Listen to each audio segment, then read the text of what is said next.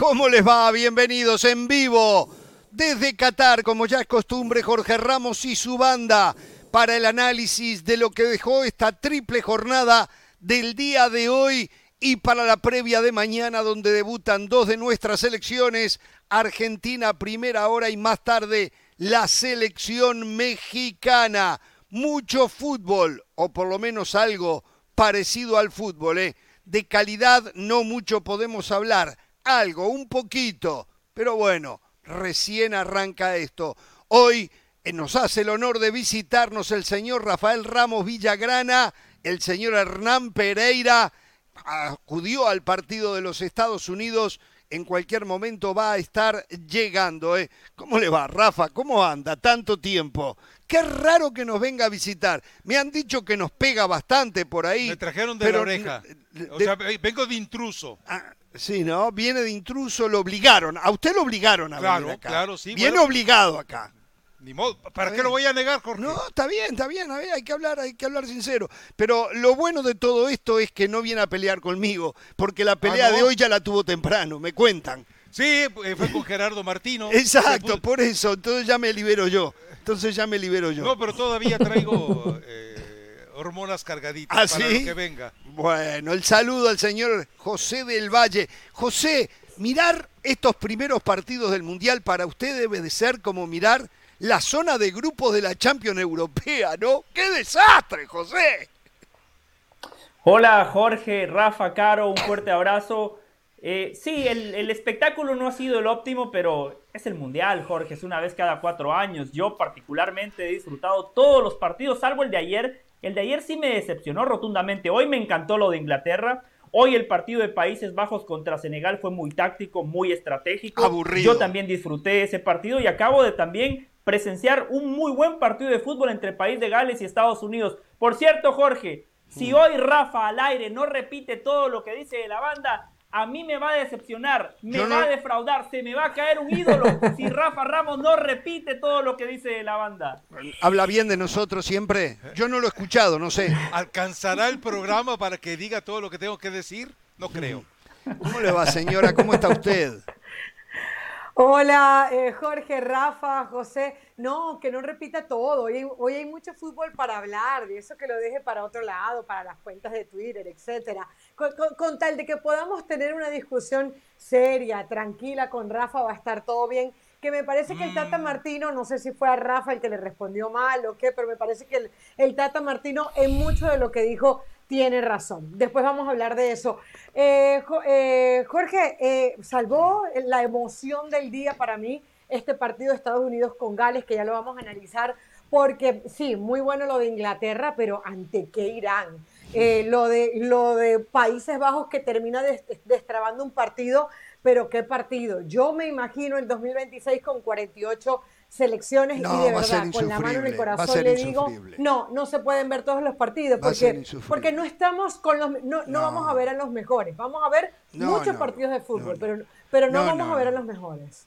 No, no, lo- yo Pero el espero sistema que... de eliminación va a ayudar, ¿Perdón? ¿no? El sistema de eliminación que van a tener. Sí, Digo, yo sí, sé que sí, es porque centavera. Exactamente. Son centaveros. Eh, yo sé, pero de todas maneras, de todas maneras, está clarísimo que no hay lugar para 48 selecciones No, no, en un campeonato mundial. Esto, esto lo está mostrando, esto lo está dejando clarísimo. Acá, que no lo tenemos todavía, Pereira lo defendió a capa y espada, el mundial de 48. Bueno, le dieron el gusto. Es una vergüenza y queda clarísimo que es por plata y no por fútbol.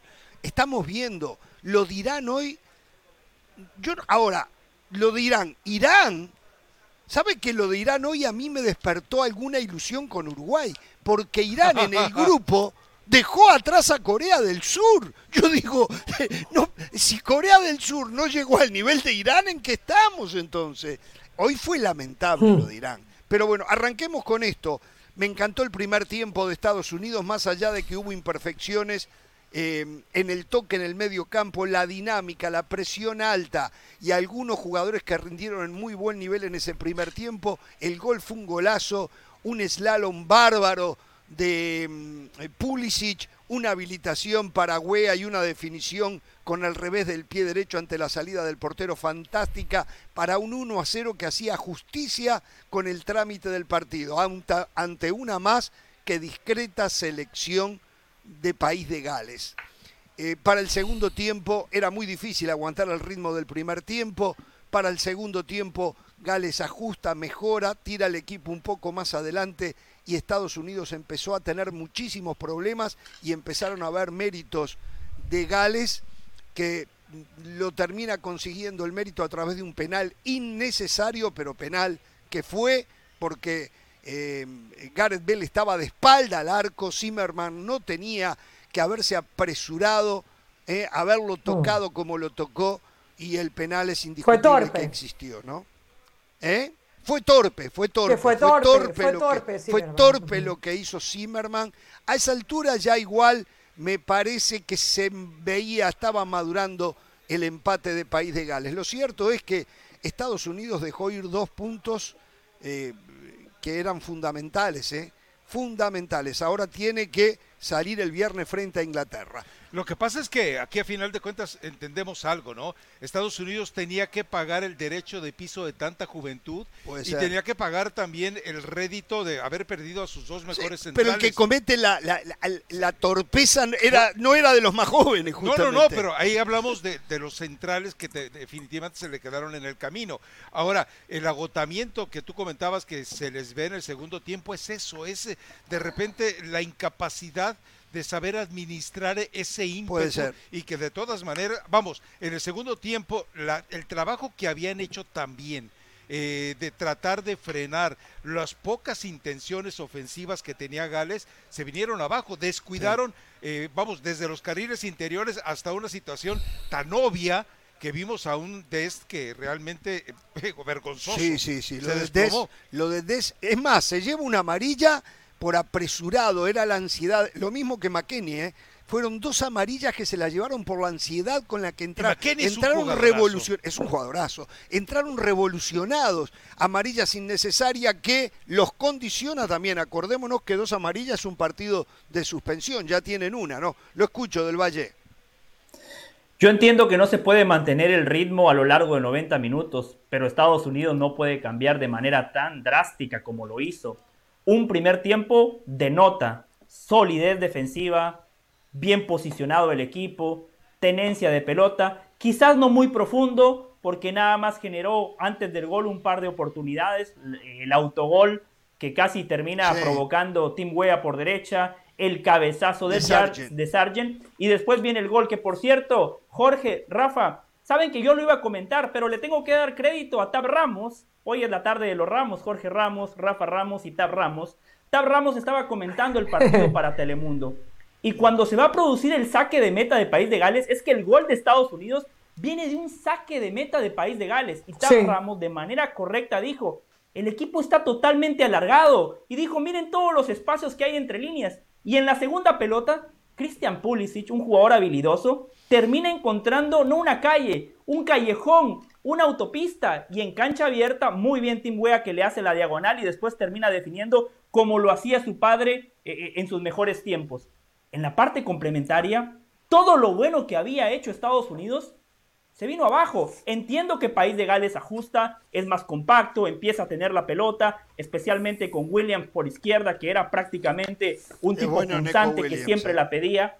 Gareth Bell en una pierna, pero queda claro que tiene fuego sagrado. O sea, el tipo aparece en momentos puntuales del partido, termina provocando un penal y estoy de acuerdo con ustedes. Un penal tonto, torpe de Zimmerman, que no es producto de la juventud, tiene 29 años. Es producto de que juega en una liga donde no hay oficio. Claro. Yo a Walker Zimmerman lo voté como el mejor defensor de la liga, porque la. MLS me da la chance de votar. Fue el mejor defensor de la MLS y se termina equivocando de manera grosera. Que por cierto, Jorge, Rafa, Caro, todo arranca de un saque de banda, donde los madrugan. El saque de banda, País de Gales lo juega rápido, le ganan la espalda a los laterales Sí. y después viene la, la- la viveza de Gareth Bell y la torpeza de Zimmerman. Hoy Estados, Uni- eh, hoy Estados Unidos no gana un punto. Hoy Estados Unidos deja dos puntos en el camino que le pueden costar la clasificación a la siguiente ronda. Hoy quedó claro que Berhalter no es el técnico para seguir liderando este proceso, pase lo que pase Ah, después de esta caray. Copa. No, tan rápido,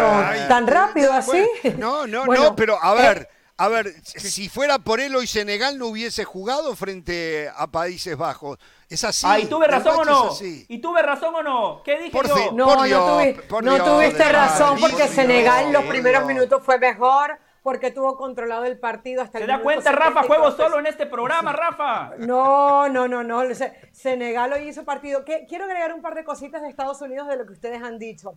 Yo creo que a Estados Unidos le pesó no aprovechar todo lo que le dio Gales en el primer tiempo. Porque, a ver, ese 5-3-2 que tenía el equipo de Page en el primer tiempo era un equipo que había renunciado completamente al ataque. Eh, ¿Qué pelota buena le vimos a Ramsey? ¿Qué pelota buena le vimos a Gareth Bale? Las pocas veces que llegaron a tener eh, la pelota, que la hayan recuperado, hacían un pase largo que siempre fue impreciso. Gales no hizo absolutamente nada en el primer tiempo y hacía falta en Estados Unidos una última jugada que hiciera la diferencia. La misma que llega a través de Pulisic, porque ese pase entre líneas de Pulisic es muy bueno y lo de Wea también, porque fíjense que todos, todos miramos para ver si estaba fuera de lugar y estaba perfectamente habilitado Timothy Wea. Entonces yo creo que todo ese espacio, toda esa iniciativa que se dio eh, el país de Gales, Estados Unidos no la aprovecha en el primer tiempo y en el segundo tiempo vimos un Gales que podía haber hecho mucho más. Es que fueron dos equipos completamente diferentes, tanto para Estados Unidos como para la, selección de Gales. Al final, yo estoy de acuerdo con ustedes. Estados Unidos hoy pierde dos puntos en vez de ganar uno, pero es importante no perder el primer partido. Habrá que ver si Greg Bellharter tiene la, eh, la, la, llegada con los jugadores para meterlos en lo que viene, que no es fácil, porque entre otros les toca Inglaterra. A ver, eh, si criticamos a Berhalter por lo del segundo tiempo, como del Valle, por ejemplo, eh, hay que darle mucho crédito por lo del primer tiempo. Hizo una muy buena lectura del partido. Sabía que los complicaba si los presionaba alto. la presión media fue fantástica, fue agobiante. Eh, lógicamente eso conllevó después un desgaste y la ansiedad de la que hablaba Rafa hace un ratito, se juntó todo ello y para el segundo tiempo se quedó sin energías. Pero yo creo que Berhalter leyó muy bien el partido y lo planteó muy bien. Debió de haber hecho un gol más por lo menos en el primer tiempo, pero los jugadores al final del día son los que la mandan a guardar y no es el técnico de turno. ¿eh? Esto para que quede claro. Después tuvo que hacer cambios obligados porque McKinney ya no podía con sus piernas, porque Musa, que mm. si algo yo le critico a Berhalter es que no me gusta Musa recostado sobre la izquierda le queda la cancha incómoda Musa. Para mí hoy rindió por debajo de lo que puede. Otro que rindió poco, aunque hizo una jugada bárbara en el gol, fue Pulisic. ¿eh? A veces desaparecía del partido. Típico de él. Sí, es típico, de él. Pero eh, dependen demasiado. Estados Unidos lo necesita con más continuidad de Estados Unidos a Pulisic. ¿eh? Sí, ahí yo creo que eh, le daría un poco la razón a José del Valle es en el hecho de que al final de cuentas sabemos cómo juega Estados Unidos, sabemos lo que le gusta a y que a final de cuentas el gol se genera por una situación de chispazo individual, o sea, demuestra la calidad de jugadores que tiene y por encima de una calidad de sustancia táctica que tenga el equipo, pero tampoco puede matarse a Berhalter porque lleva a cabo un proceso que tiene como cita final el 2026. Por favor, por favor, más allá de que ya nos decían el contrato se le termina ahora, el término del Mundial. Habrá que ver. Tengo que hacer pausa, lo escucho del Valle. No, no, no, al volver de la pausa la seguimos. Vamos a la pausa, volvemos en un rato. Se viene Mauricio Imay para contarnos novedades del tricolor mexicano. Está el 11 para mañana en el debut frente a Colombia. Nos va a contar Rafa Ramos Villagrana lo Colombia. que ocurrió hoy con el Tata Martino. Polonia. Polonia. ¿Dije Colombia? Ah, No, perdón. Polonia. Colombia. Nos va a contar Rafa Ramos Villagrana lo que ocurrió hoy entre él y el Tata Martino en la conferencia de prensa. Y tenemos algunas otras novedades. ¿eh? Argentina, equipo confirmado para el debut de mañana también. Volvemos.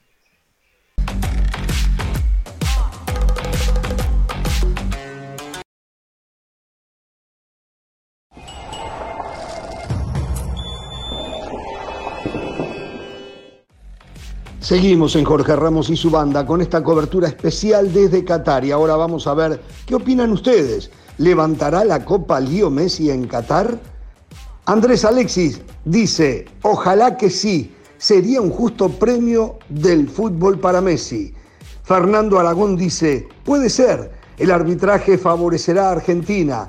La FIFA, a como dé lugar, hará todo lo posible para allanarle el camino a Argentina. Javier de la Cruz dice, no creo que lo dejen. Tengo entendido que solo pueden tocarla los que ganan. Quizás Neymar se la preste en privado. Ted Cascabel dice, ojalá, vamos a Argentina. Muchas gracias por todas sus respuestas. Estaremos leyendo sus mensajes durante todo el Mundial. ¿eh? Únanse al debate mundialista de la banda. Por ahora hacemos una pausa, pero no se muevan que ya volvemos con más aquí en Jorge Ramos y su banda en vivo desde Qatar.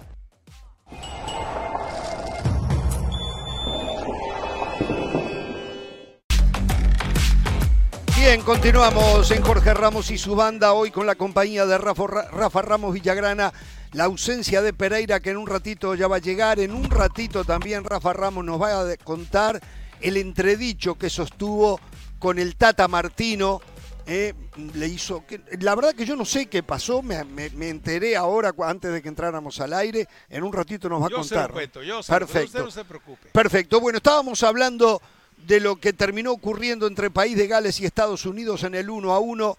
Eh, José del Valle quería decir eh, algo más de lo que ya había dicho. Sí. Primero le quiero pasar una factura porque cuando Francia juega y hace algo bien, usted dice, ah, es por los futbolistas de ascendencia africana. Cuando usted repasa la alineación de Estados Unidos, un equipo que claramente representa el país donde vivimos, multicultural, un país que producto de la emigración eh, se, termina, se termina ayudando de esa diversidad de culturas. Y dígalo, está bien. Para empezar. Está bien. Segundo. No, está bien, pero lo que pasa es que cuando Francia lo hace, usted lo critica. cuando lo hace Estados Unidos, se queda callado. No, no, no, pero los franceses ahora, que yo sepa, van hasta buscarlos a África para traerlo y, y, y naturalizarlos, ¿eh?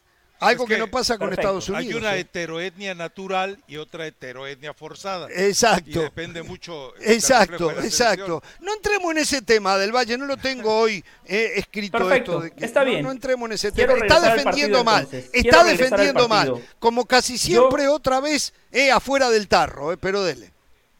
Yo ya elogié el primer tiempo de Estados Unidos, pero no sé si darle crédito a Greg Berhalter porque me parece que ese buen primer tiempo de Estados Unidos termina siendo producto del mal partido que había dado País de Gales en, los primeros 45 minutos.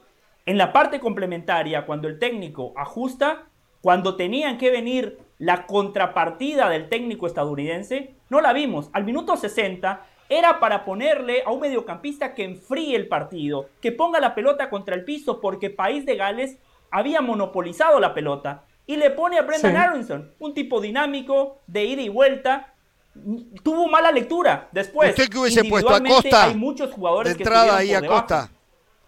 ¿Cómo? ¿Usted hubiese puesto a Costa? Claro, aquel que después entró. Exactamente. Exactamente, aquel de acuerdo, para mí ese era el cambio, un mediocampista defensivo que te ayuda a marcar mejor, a tener la pelota, con un 1 a 0. El piso, a pincharla. Esa es la influencia de Pereira sobre su persona. 60? Esa es la influencia de Pereira sobre su persona. Me lo ha cambiado Pereira, me lo ha cambiado. Aunque Hernán cambia, aunque Hernán después se da vuelta, él quiere a Héctor Herrera y quiere dejar a Edson Álvarez en el banco de suplentes. Pero bueno, Jorge, Rafa, Caro, también aquí en la previa habíamos señalado lo de Turner. Suplente, no juega nunca. Hoy, la verdad que se termina equivocando. De milagro, el cabezazo de Moore no terminó en gol Después, en el primer tiempo, también tiene una salida en falso, no ofreció garantías. Lo de Haji Wright pero cuando ingresa, ¿no? no tocó la pelota. No, Metió un cabezazo afuera. Pero la que salvó Caro es una, una, pelota de trámite para mí, para cualquier guardameta que No, la que iba arriba, la que iba arriba. Sí. No, la que es aquí arriba. Pelota no, de trámite. No, no, de trámite. no, no, no. La que cabeció el, el, el 3, creo, o el 14, no me acuerdo, sí. Sí, de Moore, el cabezazo de Moore. Por eso, en líneas generales, para mí Estados Unidos termina decepcionando. Yo sé que Rafa, eh, para Rafa Estados Unidos prometía, porque según él, porque le ganó a México, porque ganó una miserable Copa Oro, porque ganó una miserable CONCACAF Nations League, mucha gente se confunde y piensa que Estados Unidos ya es potencia. no, este es el de los dos equipos, Estados Unidos fue el mejorcito. de segunda, tercera línea de perdón, Europa, de los dos equipos, de los dos equipos, Estados Unidos fue el mejorcito esta noche. Estamos de acuerdo en eso, ¿no? Sí. No, sí, en el segundo tiempo Estados Unidos no apareció. Un tiempo para cada equipo. De los dos, de los dos equipos, Estados Unidos fue el mejorcito. Y el primer, el primer tiempo de Estados Unidos fue mucho mejor que el segundo tiempo de País de Gales. ¿O no? ¿O no?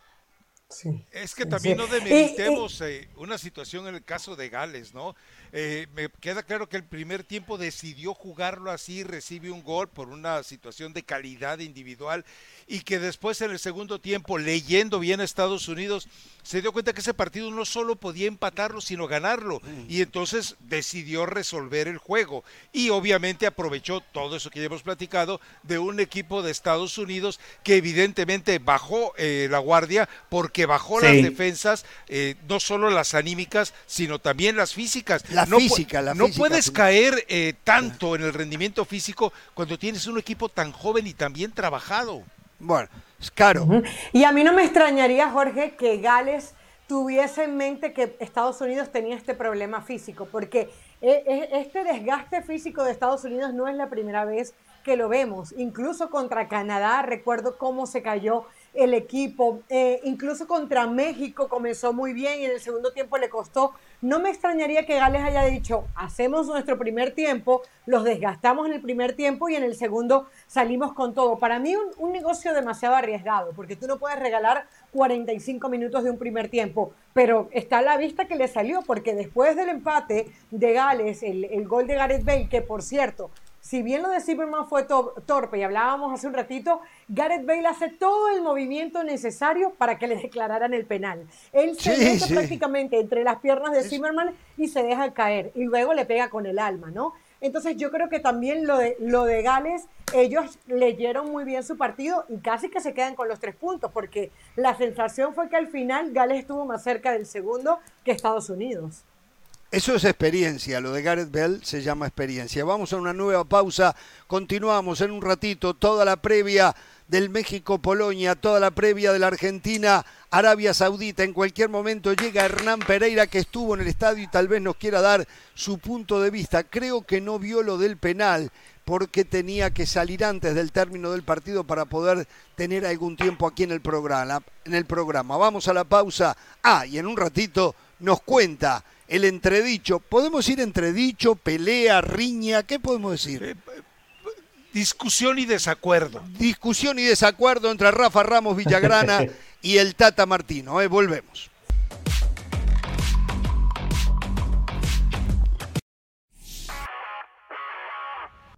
Hola, soy Sebastián Martínez Christensen y esto es Sport Center ahora. Hablamos del Mundial de Fútbol porque hoy debutó la selección de Irán con derrota ante Inglaterra, pero muy posiblemente lo más importante sucedió en la antesala al partido, cuando los futbolistas iraníes se negaron a cantar el himno nacional en señal de protesta por la represión que está ocurriendo en su país. Hay que recordar, en septiembre pasado, una joven de 22 años, Masa Amini, fue arrestada, maltratada y posteriormente asesinada por violar el código de vestimenta de aquel país. Parece increíble que les tengan que dar noticias como esta en el año 2022.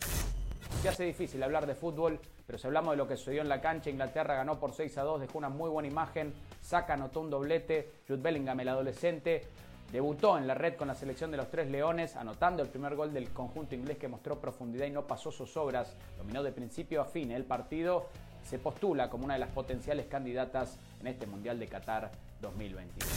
Esta noche vuelve el fútbol americano a la Ciudad de México después de tres años de ausencia, curiosamente con los mismos protagonistas que se enfrentaron allá por el 2005 en el primer partido de temporada regular en jugarse fuera de los Estados Unidos fue precisamente en el Estadio Azteca San Francisco 49ers ante los Arizona Cardinals. Sin embargo, el día de hoy los Cardinals tendrían una baja sensible, no podría jugar su mariscal Kyler Murray su reemplazo estará detrás de centro el día de hoy Cole McCoy, que tuvo una buena actuación la semana pasada. Sport Center, todos los días, una de la mañana, horario del este, 10 de la noche, horario del Pacífico. Esto ha sido Sport Center ahora.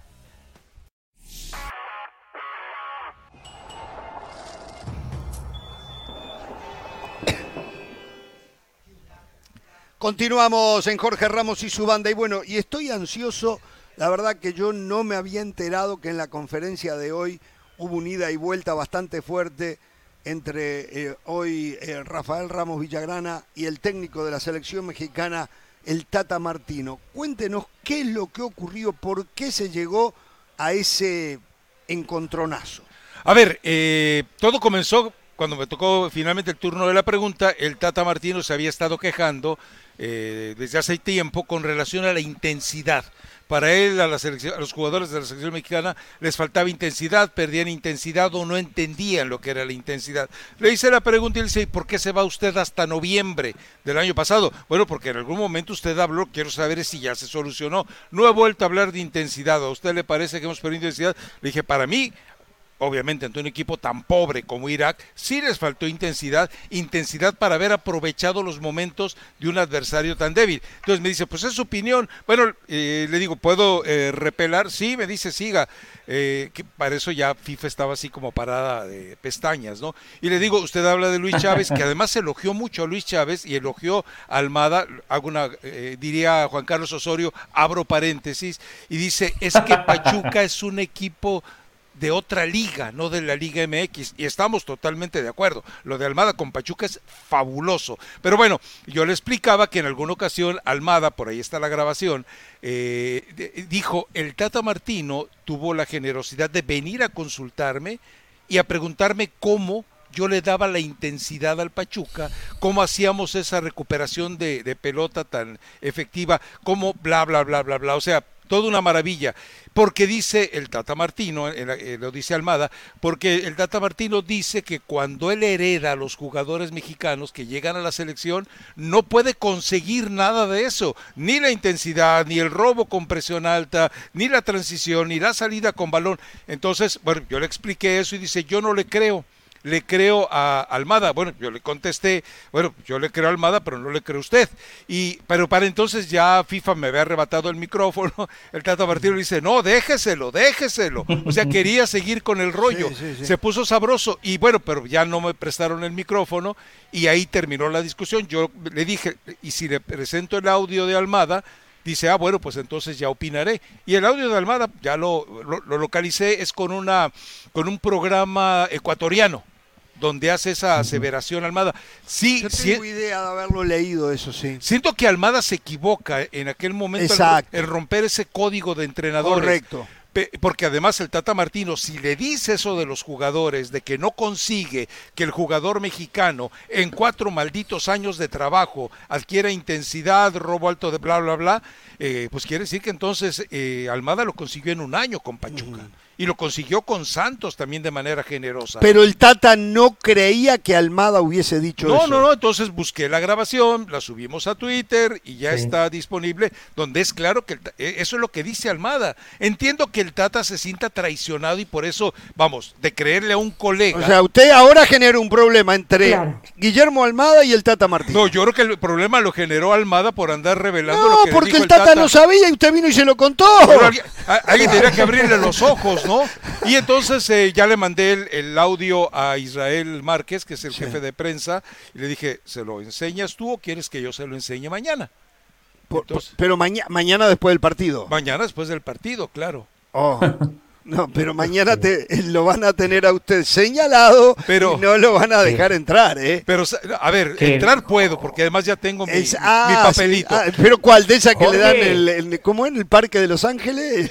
No, no. ¿El MacArthur Park? No, no, no, no. Ah, ¿no? Está legítima. Ah, está legítima. legítima, Ah, ya la tengo lista. Entonces voy a entrar. Pero ya también entiendo que hacerlo sería una manera alevosa. Sí, porque es sí, romper el sí, momento del partido Tiene de que ver con lo que pase Eh, mañana. Y además no se trata de ganar una batalla individual con él, sino nada más de que él entienda que sí, que, que cuando le dije eso era totalmente cierto. José.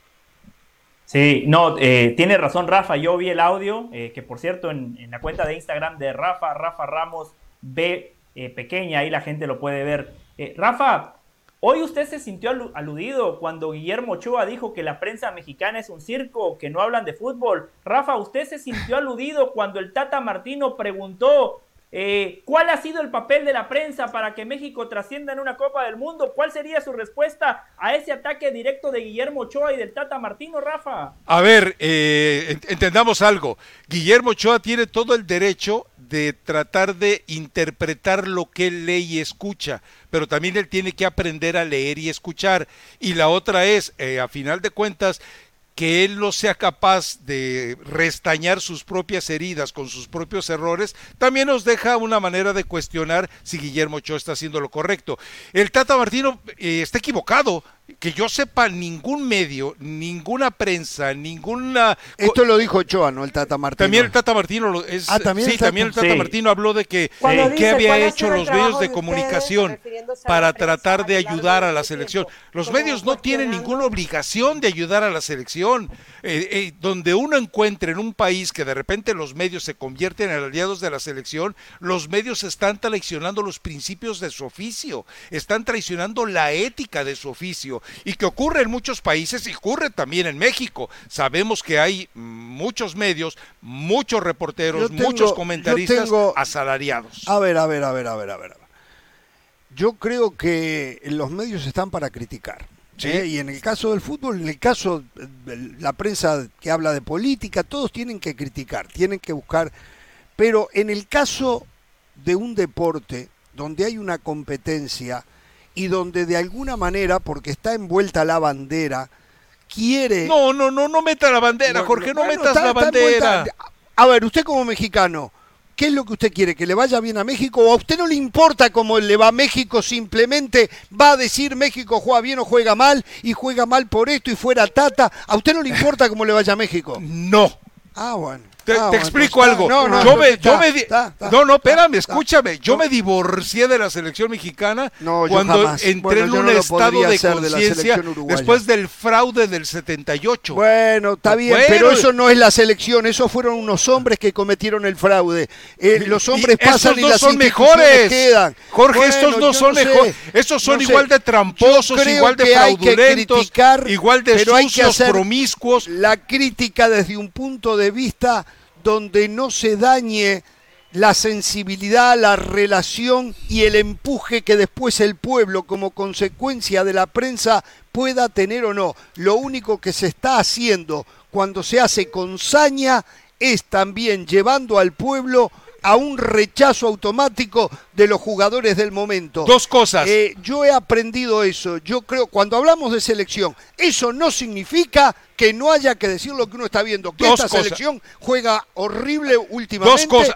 Juega horrible. me estás dando la razón. bien. A ver, entendamos dos cosas. Una, el término saña no cabe. Y la otra, Sí, eh, eh, muchas asu- veces asumamos sí. algo. Sí, Y más a- desde que existen las redes sociales, hay un pozo negro ahí metido eh, donde no es saña, es verdad. Es mi- eh, bueno, no voy a decir lo que Pero no a, ver, decirlo. y la otra es, No es- decirlo. estás diciendo prácticamente que el aficionado mexicano es un bruto que no es capaz de leer un no, partido no, de fútbol. No, no, no, la no, gente aprende a leer de fútbol. No, no, no, no. Yo no dije eso, pero nosotros con nuestra opinión sí tenemos mucha ascendencia. Y entonces yo creo que, la, de nuevo, quiero ser claro en esto, no hay que dejar de criticar y señalar lo que está mal, pero hay maneras de hacerlo. Ahora, si la crítica conlleva, vamos a tirarle encima al pueblo, entonces eso me parece Pero que tú- no pero está tú bien. crees que el Pero yo- pueblo- lo que yo he No, escuchado y el mucho contexto pueblo es tan periodismo- voluble, el contexto- lo que yo he es escuchado frágil. del No. periodismo mexicano Rafa. mucho es que nosotros no podemos de ser porristas. De acuerdo. ¿De dónde se inventaron eso? Nadie está pidiendo que sean porristas, hermano. Sean críticos, pero con A- a- respeto y empujando el carro para adelante. No, no, no, ¿cuál ver- empujar? No, a ver, a ver, a ver, a ver. la- Los únicos que deben empujar el carro son jugadores y No, entrenador. yo creo que esté todos. Yo creo que el, el aficionado No, no, que se no, gasta no. un montón También, de plata si quieres. asume que también tiene una Pero responsabilidad los medios y de viene comu- hasta Qatar para empujar. Los medios carro. de comunicación no deben ni siquiera de rozar el carro, ni para atrás ni para adelante. Yo estoy de acuerdo contigo. Si alguien No, sale pero y dice fuera atrás, Tata pero como voz propia, atrás, Rafa, ahí sí estoy de acuerdo contigo. Pero que analices. Ah, un momento, Caro, un momento, Caro, un momento, Caro, un momento, Caro. Caro, ¿Qué Caro, un momento, un momento, Caro. A ver, escuchemos a Caro. Dale, Caro. Caro, un momento. A ver, termina y voy con Caro. No, es a lo que voy yo es que a final de cuentas tú no puedes ser juez y parte. En el momento en que te sientes parte de la selección, pierdes la capacidad de enjuiciar. Por eso ha habido No, empresas no, no, que no, se... no. Vamos, a mí, me ha- a mí me ha tocado ver No. a gente de empresas televisoras que van con la camiseta verde Ah, a la bueno, selección. no, Pues es un no. ridículo eso, ya, Jorge. Eso ya es otra cosa. Es un no, ridículo. No, eso es una ¿Tú locura. irías a una transmisión de un No, partido de Uruguay vestido no, con la no, celeste? No, no, Bueno, acá sí, en este país sí, pero si estuviera en Uruguay no lo haría. ¿Y por qué acá sí? Y porque acá uno es más independiente. No, sé, no, no. uno- pero a si ver, a ver, a ver. Uruguay no lo haría. La responsabilidad y la Sí, ética no, no, no. son No, no. innegociables. No, no, no, no, está Si bien. yo te veo narrando un partido con la camiseta de, de, de Uruguay, te la, te la quito. ¿Sabe lo que yo noto? Y de verdad, y voy a escuchar a Caro. Sí. Yo noto que ustedes, el periodismo mexicano, y no O sea, acá nos para hacer generalizas. periodismo de periodistas, ¿eh? De acuerdo. No, no quiero. Pero yo noto que ustedes tienen la necesidad de ser críticos del fútbol mexicano, de la selección mexicana, para que esa crítica tenga una validez ante la afición, ante los televidentes, los radioescuchas, los lectores.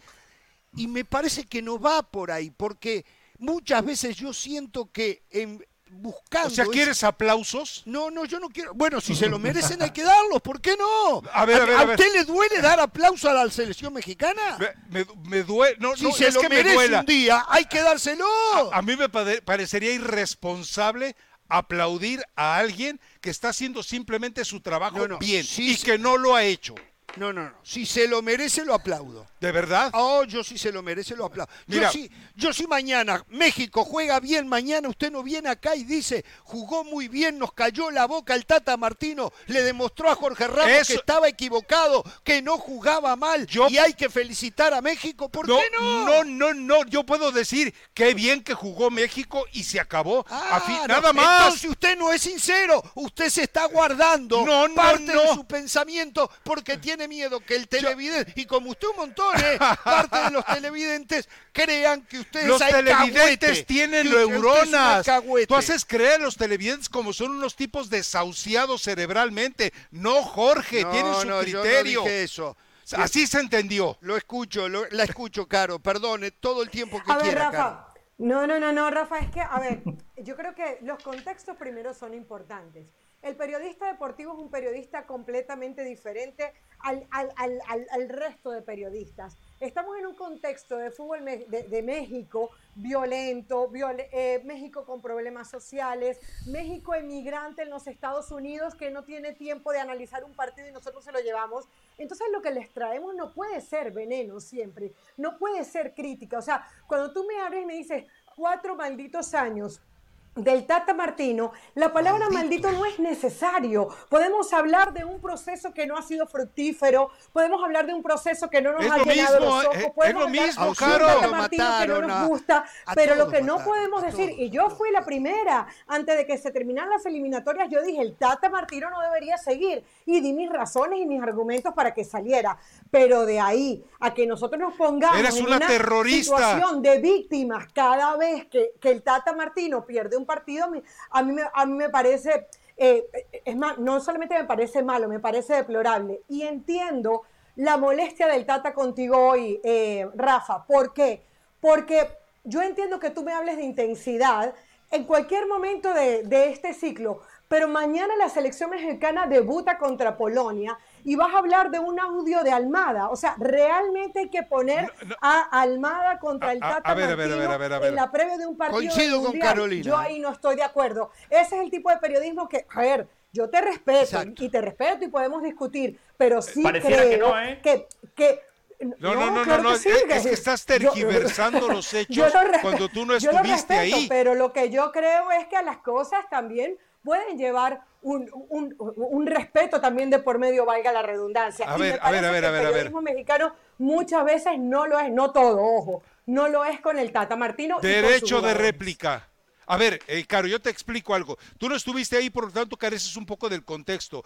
Yo, eh, y lo comenté ahorita, cuando llevé lo de la intensidad, fue precisamente Me porque era la primera dijiste. pregunta y en la segunda hice referencia de que él fue a pedir ayuda porque no encontraba la forma en tantos años, le quito malditos para que no te me indignes, en tantos años de que la selección tuviera esa intensidad que él está reclamando a sus Pero él aceptó que fue a pedir ayuda. No, él dijo que no, y, pero Almada está diciendo sí, Ah, aquí vino. No, no, pero yo Sí. recién entendí que él había dicho en el principio de la conferencia de prensa Rafa. que había ido a Ah, pedir no, no, no, ayuda. no, no, él, él, él reculó y rehuyó todo. Ahora, el hecho de, entiende algo caro, a final de cuentas, cuando tú fustigas o criticas, es porque tienes los elementos y, y te digo algo, yo he escrito Siempre. y además me dijo la gente de la federación, todo lo que tú has escrito lo tiene el Tata. El Tata estaba esperando el momento de cobrártelas. Perfecto, Tata, no tengo problemas, pero aclaro algo, escribo algo y me presento. O sea, si tiro la piedra, enseño la mano. Yo no soy de los eh, burócratas eh, eh, que hacen periodismo o que creen hacer periodismo, que declaran, se ensañan, critican, eh, van sobre y nunca se presentan en una conferencia de prensa, nunca acuden a un entrenamiento. Si tiré la piedra, voy para allá. Yo no tengo ningún problema, ¿eh, Caro? Rafa, Ey, solo le quería dar un poquito de contexto. En este programa hacen campaña no por un país, por toda América. Se envuelven en la bandera de la Comebol, que si no es Brasil. No, y también de Europa, eh, y también de Uh, Europa acá también, eh, y también de Europa. Acá también de Europa. Y también, y también los hay, y también los hay anticonmebol. Se enojan, dicen, Y también "No, los hay anticonmebol". América unida, por favor. También de Europa, acá hacen cada campaña para Europa y anti Latinoamérica, No, tremenda. campaña, es la verdad. Anti- porque también, también están creídos, están creídos que adquieren mayor credibilidad criticando lo propio, criticando a Latinoamérica y apoyando lo lejano, las luces que vienen desde lejos y que no les pertenecen. Ellos creen que se gana credibilidad, que creo que es parte de lo de ustedes en México, que se gana mayor credibilidad criticando todo lo que se hace, donde prácticamente nada está bien. Entonces, yo tengo problemas con y no estoy diciendo que no hay que criticar. Espérame pero espérame hay- tantito. Hay, A- cosas que están bien hechas. A ver, dime qué está bien hecho en este presente del fútbol mexicano.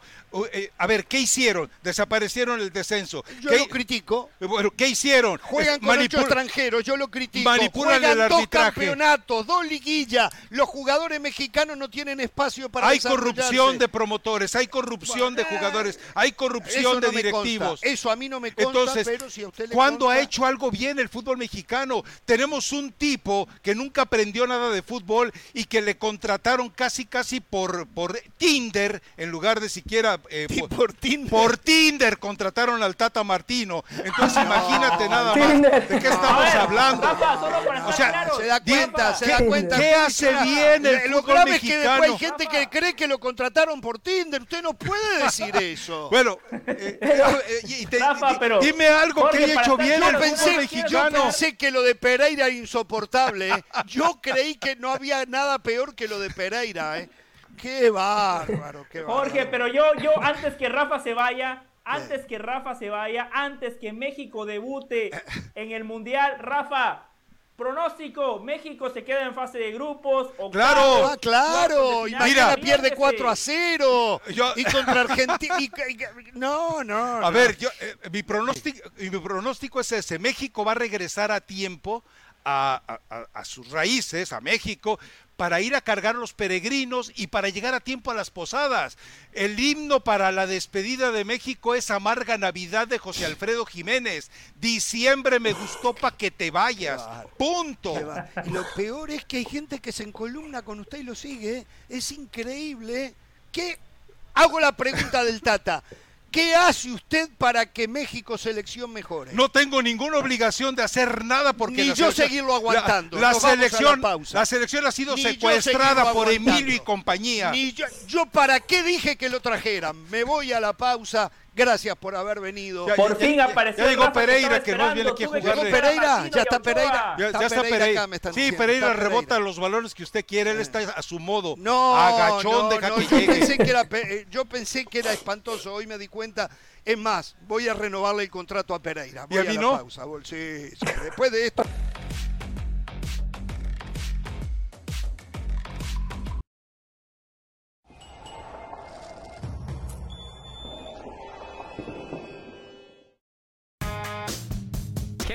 a todos, ¿cómo estáis? Muy buenas, aquí estamos otro día, ya no sé qué día llevamos, pero otro día, aquí, fantástico.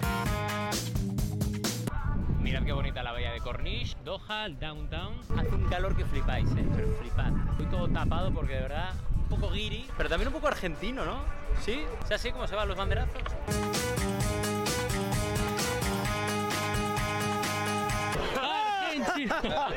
Hernán, en Qatar, tío, sí señor. Normalmente el banderazo, digamos que viene a ser la inauguración formal de los hinchas argentinos antes de que empiecen los partidos del Mundial.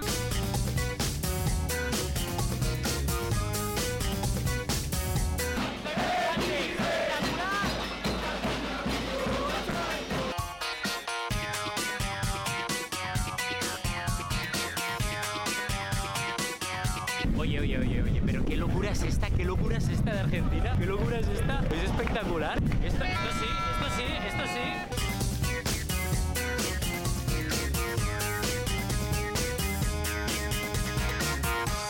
Porque es pasión, es pasión. Mirá, mirá si será pasión. Ella es rusa, hincha por Argentina. ¿En serio? ¿Es su pareja? Sí, señor. ¿Y eso cómo se conocieron? En Rusia, en el Mundial del año pasado. Cuatro años y medio. ¿En serio? Sí, señor. ¿Y qué tal? Todos traen mamushka, yo me traje una de verdad. Argentina originalmente, pero vivimos en Miami. ¿Qué tiene Argentina? No sabemos, pasión. Pasión, es eh, pasión.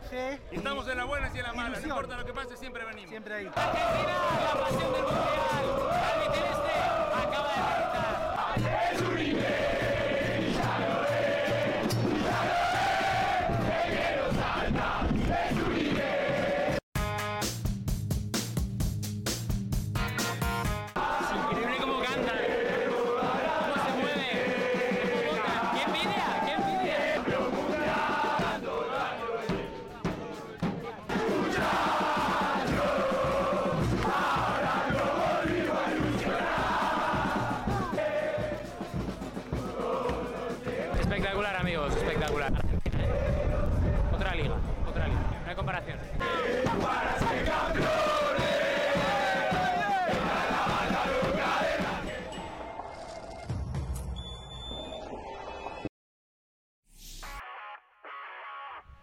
Soy Sebastián Martínez Christensen y esto es Sport Center ahora. Se acerca cada vez más el debut de México en esta Copa del Mundo. Este martes se estarán enfrentando a Polonia y en la antesala a este esperado duelo por ahora puros elogios por parte de los polacos a los mexicanos. Específicamente el arquero de Polonia y de la Juventus, Szczesny, ha elogiado de manera contundente al arquero mexicano Memo Ochoa.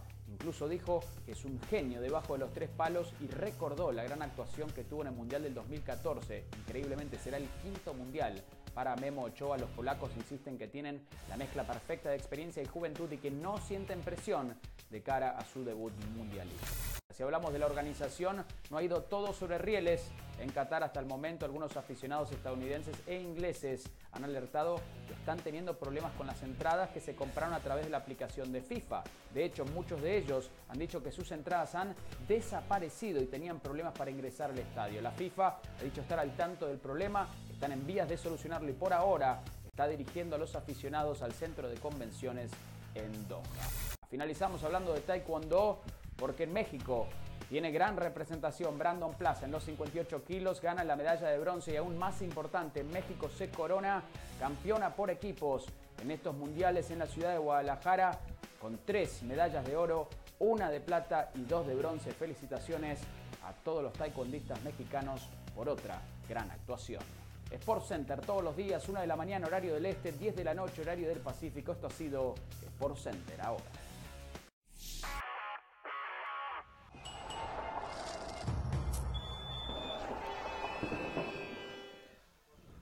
Muy bien, continuamos en Jorge Ramos y su banda. Seguimos en Doha en vivo.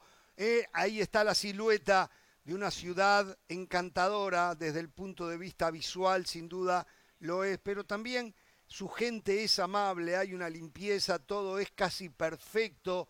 La verdad, en ese sentido, no hay menos fútbol que, no sé, que en la casa de José del Valle, pero desde el punto de vista organizativo y todo, muy bien. Bueno, hablando del punto de vista organizativo, le doy la bienvenida a Pereira. Gracias. Eh, eh, y en la bienvenida Eh, usted fue al estadio hoy, Sí. ya hablamos de ese partido, lo voy a dejar que usted dé el resumen. Perfecto. Estuvo in situ. Yo tengo poder de síntesis, así que no hay problema. Hablando desde el punto de vista organizativo, problemas con los boletos, las entradas, eh, digital, no, no abrían en los teléfonos celulares. Claro, quienes compramos boletos eh, primero mandan una, una confirmación de los mismos, pero el boleto en sí, que viene con el código de barras, Sí. eh, dice que va a ser asignado, que va a ser mostrado el día anterior al partido, que ahí va a aparecer. Entonces uno espera, pero pasaban las horas y no pasa absolutamente nada.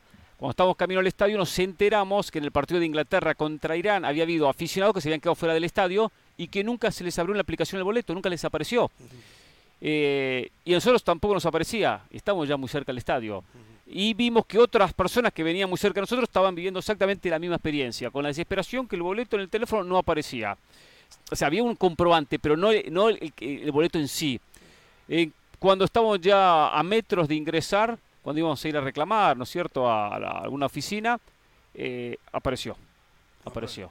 Yo creo que tuvo No suerte. sé si fue suerte, si fue cuestión del wifi, si fue el internet, o si fue que tienen, trabajan de alguna manera, eh, porque ellos piensan muchos detalles, que La aparece cuando ya, que ya está cerca con algún código que de repente se, se abre. Pero no, no, los otros días yo de los boletos que tengo lo abrí acá y abrió, me abrió. los. Ah, pero, pero está el boleto como, como tal, parece que ¿Usted no, ¿eh? Pero ese no es el boleto. Ah, ese no, es el boleto. Hasta si uno se pone a mirar, dice el boleto va a ser eh, entregado, va a ser visto, va a ser, eh, ya- Ah. ya, o se puede bajar 24 horas antes del partido. Jorge, ojo con ese boleto que le regaló Hernán, ¿eh? ¡Ojo! Ah, de verdad, de verdad, Sí, de sí, verdad. sí, El jueves verdad. me va a llevar, el jueves me va a llevar. Sí, sí, lo voy a llevar, Bueno, sí, sí. El jueves me va a Voy llevar. a, voy a sacar a ver un poco de, de fútbol antes, en vivo, antes sí. que nada, Pereira. Sí. Ya sabes, Pereira, si no, si no puede entrar eh, Jorge, la culpa no es tuya, es de la FIFA. Exacto, por algo la FIFA sacó un comunicado exactamente, Carol. Así es, seguro, no es mi culpa. Tengo que públicamente ¿Qué pasó? ofrecerle disculpas porque ¿Qué pasó? a veces yo he pasado los límites con usted, puedo haber Lo sé. llegado al maltrato para con su persona y dicen que uno no sabe lo que tiene hasta lo que hasta que lo ve Hoy perdido. es para ¿no? hablar de ese tema aquí. No, bueno, lo que pasa es que pasó? acaba de ocurrir algo acá. ¿Qué pasó? Hace un ratito en esa silla que está usted Sí. se sentó el señor Rafael Ramos Villagrana. ¿Quién? ¿Ese sentó acá? Él se sentó ahí. Con razón. Y, Con razón, y digo, sí. bueno, empezamos a hablar de fútbol, fuimos entrando en clímax. Sí. eh, y, Consiguieron. Llegó, y llegó un momento que no, no, yo si yo si, si, si yo pensé que Con usted razón lo había desgastado, había cansado, si desgastado. Consumió la energía. era insoportable, créame que con usted me saqué el loto al lado con Rafael Qué Ramos bueno, qué bueno. Hay Así que perder lo que uno tiene para valorarlo. Hoy le va a dar valor a nuestra presencia. Claro, le agradezco. Pero bueno, Exactamente. Así que bueno, eh, dicho esto, cuénteme experiencia, partido. eh, a ver si coincidimos en algo. Usted no escuchó ni a José. No, no, no. Por suerte a José no lo escuchó, pero a Carolina y a mí tampoco nos escuchó. ¿Qué opina usted? Muy buen primer tiempo de Estados Unidos, bien con la pelota. Le faltó profundizar mejor y por momentos cambiar el toque corto por algún toque largo, ¿no? Era como hacía toque corto y hasta había espacio para profundizar y de repente volvían hacia atrás. Pero jugó muy bien y controló a Gales, que me dejó una, una imagen muy pobre y lo ganaba con justicia 1 a 0. Notable de Christian Pulisic, que no encontraba nunca el espacio, donde hizo una jugada formidable, se la dio a Wea. Dije que iba a arrancar Wea, y lo dije el otro día, por cierto, ayer o antes de Ah, ayer. Ah, esas Y definió. Ah, No, no, y lo dije, porque no, no, no lo tenían en cuenta. Definió 1 a 0, golazo, y lo ganaba bien. Segundo tiempo, entiendo que reculó y retrocedió sabiendo que Gales iba a reaccionar. Pero Estados Unidos no supo aprovechar de contragolpe, tuvo muchos espacios, no, no las terminó eh, bien. No me gustó Sargent en el frente del ataque, tendría que haber sido reemplazado antes. eh, y se terminó quedando. Los cambios no me gustaron de, de, de Berhalter, hasta muy rápidos. Entiendo que de repente físicamente algunos estaban desgastados, pero los que entraron no fueron soluciones. O sea, Weston McKinney le vi cosas interesantes que lo termina reemplazando y hasta coloca un Arson que es, es más hasta más ofensivo.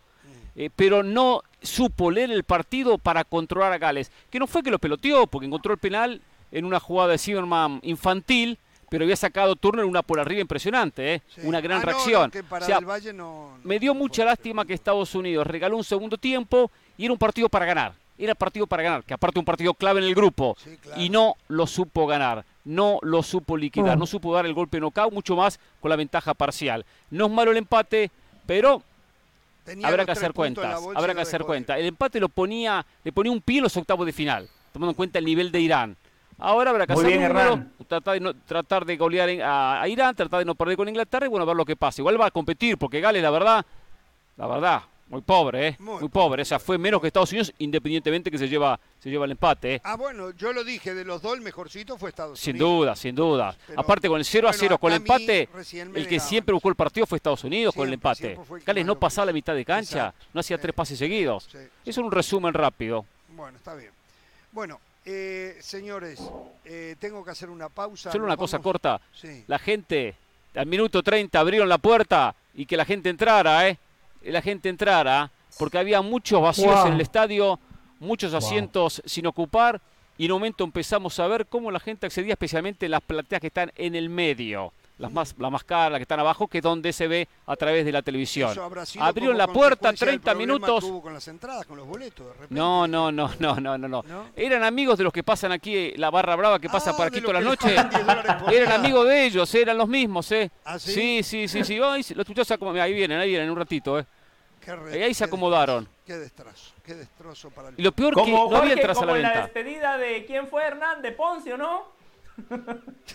Vamos a ¿Pero la- qué tiene que ver? qué va- vamos a la pausa. Poncio? Vamos a la ¿Qué pausa. tiene que ver? Esa es la Al Copa del volver, Mundo. Al volver tenemos que hablar del triunfo de Inglaterra sobre los Irán, muchachos, del eh. empate de Países Bajos, perdón, del triunfo, Triunfo. de Países Bajos sobre Senegal por dos goles a cero. Volvemos.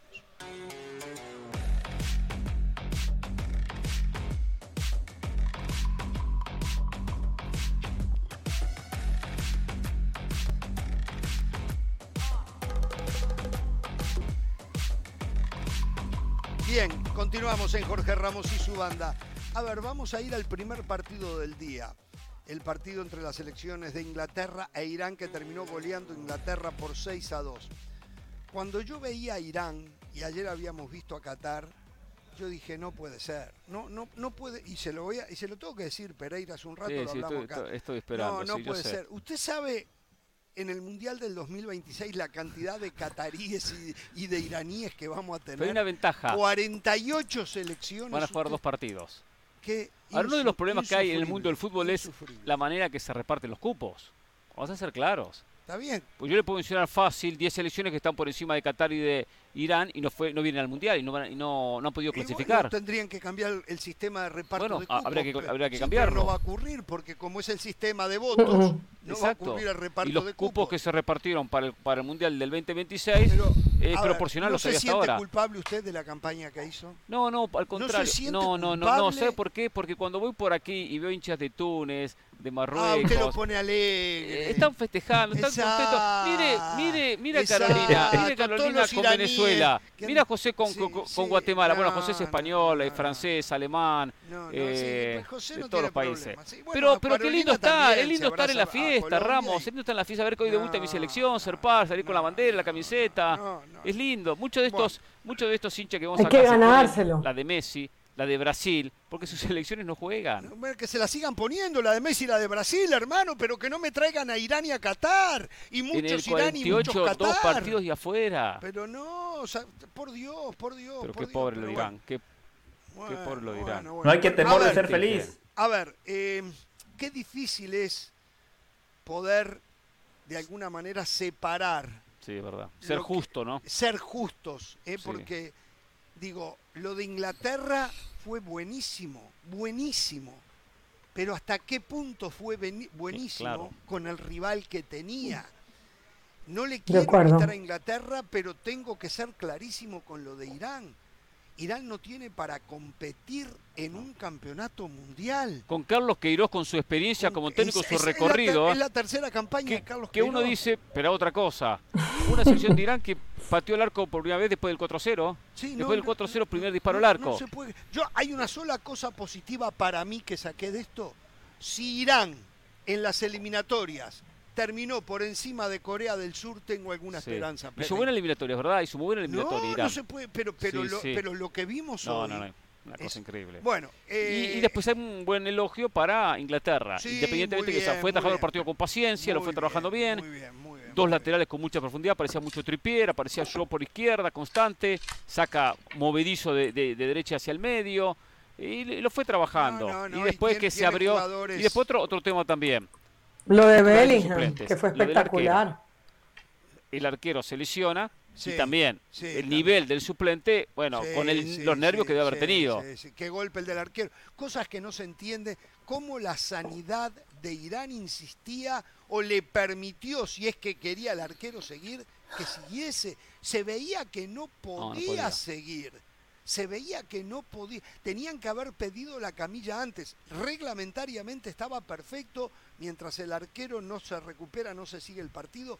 Pero se tenían que haber dado cuenta mucho antes Sí. de que había que cambiarlo al pobre. Tenía la nariz torcida e hinchada. Se veía que estaba hecho pelota, pobrecito.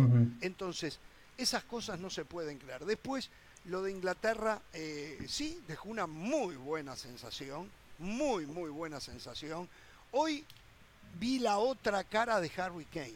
No hizo un gol No. en el 6 a 2, pero jugó, fue el mejor jugador del partido. Sí, sí, sí, mejor, pero sí, Espectac- sí. Para mí el mejor jugador. Espectac- y hubo otros que jugaron notablemente bien. Pero lo de Harry Kane hoy fue una clase, una enseñanza eh, de un jugador. ¿Sabe a quién me hizo Pero- acordar? pero era- ¿Sabe a quién me hizo acordar? ese juego. ¿A ¿Sabe a quién me hizo acordar? A Karim Benzema. Ajá. Lo que hizo Claro. hoy era de Karim Benzema. Salía, es buscaba, él, ¿eh? a- abría el los Tottenham en la espacios, selección, sí. jugaba, pivoteaba, jugaba de enganche, habilitaba. O Bueno, sea, mete también, re- y, y después mete un pase para el gol, que fue el cuarto, no recuerdo quién fue que eh, termina por marcando. la derecha. Por la derecha, que Eh, acelera. Para Rashford, el Ah, primero de Rashford, el primero sí. que, toque, que No, engancha que dos veces Rashford y define notable. Al o minuto, sea, al minuto de entrar. al minuto de entrar, al minuto de entrar. O sea, dio un espectáculo, dio una clase Harry Kane sensacional y le mostró al mundo que no solamente es un estupendo goleador, sino que también es un gran jugador. Pero en líneas generales sí, de nuevo, es termómetro Irán para determinar hasta dónde llega Inglaterra, no sé. Pero lo de Inglaterra hoy es ilusionante para los ingleses, sin duda que lo es. Jugadores, lo de Saka, que ya lo viene mostrando en el Arsenal, eh, fantástico. Eh, se dio el lujo de dejar a Phil Foden afuera y jugó Mount. Para mí Foden es más que Mount, aunque Mount es muy bueno también. Tal vez Sterling, no sé, tendría que haberle dejado el espacio a Foden. Habrán Lo que pasa es que Mount lo utiliza más atrás como un, como Sí, volante ofensivo y a Foden más como extremo. Más por izquierda. como tenía Sterling, por- sí, exactamente, y tenía a sí, Saka, por eso lo, Y lo- tiene lo a utiliza ahí. también, que claro, que, después, gol. que después entró también, sí. que después entró también. Pero, de nuevo, ¿no? No, Yo eh, lo dije in- hace un rato, eh, partidos como eso me recuerdan la zona de grupos de la Champions Europea, ¿eh?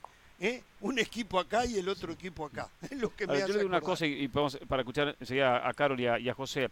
Eh, el partido inaugural comúnmente, porque uno conoce y ha visto tantos mundiales, eh, aunque existan diferencias, nunca se ve tan reflejadas en un tanteador. Sí, Sí, sí, para el tercer partido, porque el equipo, el Irán, que pierde el primer partido, pero el segundo llega al tercero, ya está desmotivado, perdió dos partidos, está eliminado, y ahí lo llenan de goles. Pero no pasa tanto en el primer partido. En la historia de los mundiales, comente, si bien ha habido goleadas, que esto lo veamos en la primera fecha, llama mucho la atención. Ahora, eh, yo ayer mencionaba Inglaterra. Inglaterra está para, para cosas serias. Y si se, se le abre el camino, ojo con Inglaterra. ¿eh? Por lo menos para llegar a instancia decisiva. Después habrá que ver con otros, otros niveles. José. La Liga de España ha invertido en, en estrellas, en jugadores. La Premier ha invertido en técnicos. Ese es el resultado, la influencia de los Guardiola, de los Klopp, de los Bielsa, de los Pochettino. Inglaterra, una selección que históricamente jugaba con dos centros delanteros, dos nueves fuertes. Hoy Jorge lo acaba de describir de manera perfecta. Hoy juega con Harry Kane, que es un nueve goleador, pero que encima es un gran futbolista. Yo no le quiero quitar mérito a Inglaterra porque lo de saca 21 años y marcó dos goles. Wayne Rooney, en todos los mundiales que disputó, nada más pudo marcar un gol. La camiseta de la selección inglesa pesa mucho, porque el jugador que viste esa camiseta siempre está bajo muchísimo escrutinio, como Brasil, como Argentina. Es una prensa que no les da el más mínimo respiro. Me encantó lo de Jude Bellingham porque entendió que está audicionando para el Real Madrid. El Madrid ficha a las estrellas de las Copas del Mundo. Jude Bellingham dijo, Tengo que mostrarme ante Florentino Pérez, ante el mundo. Fantástico definiendo de cabeza, asistiendo a sus compañeros, robando, dándole una salida limpia por momentos. Él era el tipo que más se retrasaba para iniciar el juego. Un todocampista, no tira caños, quizá no tiene magia como muchos futbolistas sudamericanos, pero es un jugador sumamente inteligente. Hoy a Inglaterra le salió todo, los cambios, lo mencionaban Jorge, Hernán, ingresaron enchufados y sí me decepcionó, perdón, me decepcionó Carlos Media Docena Queiroz. Porque se comió seis contra Ecuador. Sí, claro. Ahí tenía la excusa de que los colombianos le hicieron la cama. Eso lo reportó Oscar Restrepo, ¿no? James a la cabeza. Hoy no tiene excusa. Se vuelve a comer seis en un partido inaugural. Un técnico con mucho oficio. Vergonzoso lo de Irán, pero prometedor. También lo de fueron los jugadores como la otra vez. ¿Sabes Sí, qué? ¿y cuántas veces- arquero, y cuántas veces no pasa, arquero, Jorge? Parecía que Irán se había reacomodado en la cancha Sí. por un momento, Pero pero poco. después se volvió a la realidad. Sí, claro.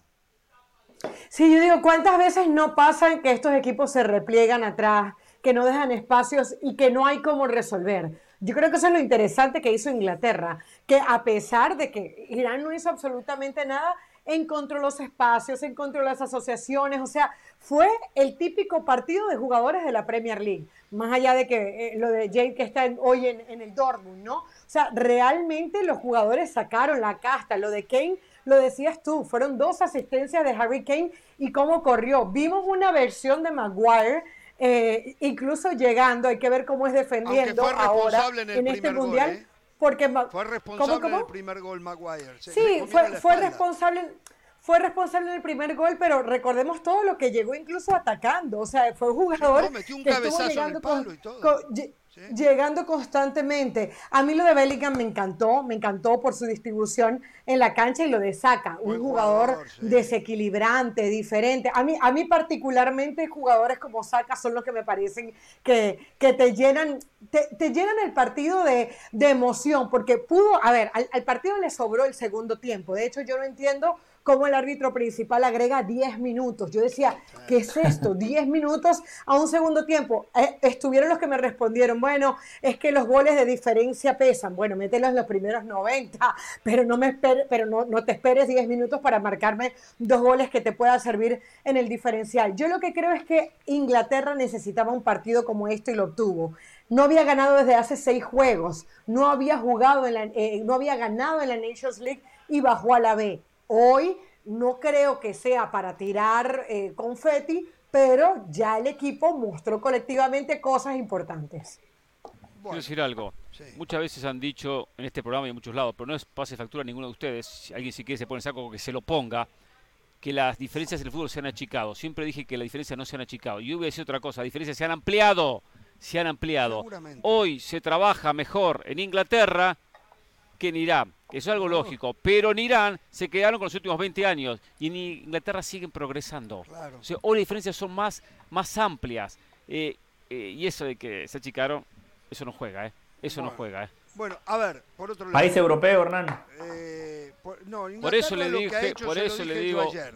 Inglaterra lo que ha hecho es verdad lo que dice del Valle, lo de los técnicos totalmente Sí. de acuerdo, y la cantidad de sudamericanos que, es- llevaron. es un que- todo. Que, que eso es lo que han hecho otros países, y ahora ya los jovencitos aprenden de los sudamericanos Claro. que van llevando. Que cuando uno habla de los técnicos es un todo, ¿eh? Esa nutrición, Sí. aspecto Sí, mental, todo, aspecto todo, físico, no todo. es solo cuestión de, de- de una buena táctica y ya Cierto. está. No, o Sí, sea, sí. son muchos aspectos que el futbolista va evolucionando en su crecimiento. Bueno, el Es 2 a correcto, 0. Jorge. Sí. Así como eh, Europa se ha beneficiado del talento del jugador sudamericano, eh, Sudamérica tiene que empezar a contratar técnicos europeos, los Abel Ferreira, los Jorge Jesús, que llegan y se cansan de ganar la Copa Libertadores.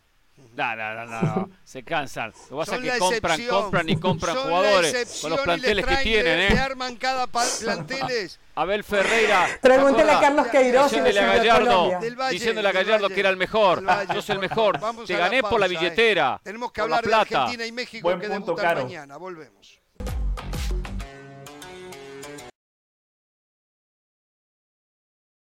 Hola, soy Sebastián Martínez Christensen y esto es Sport Center ahora. Cada vez se acerca más el debut mundialista de México que este martes se enfrentará al seleccionado de Polonia en la antesala a este esperado duelo por ahora Puros elogios de los polacos para con los mexicanos, específicamente Szczesny, arquero polaco, y de la Juventus. Elogió de manera contundente a Memo Ochoa al catalogarlo como un genio. Debajo de los tres palos, increíble pensar que tuvo una fenomenal actuación en 2014, alegaba Szczesny. Memo Ochoa estará haciendo su aparición en un quinto mundial cuando México debute este martes. Los polacos alegan tener la mezcla perfecta entre experiencia y juventud y dicen no sentir presión de cara al debut mundialista.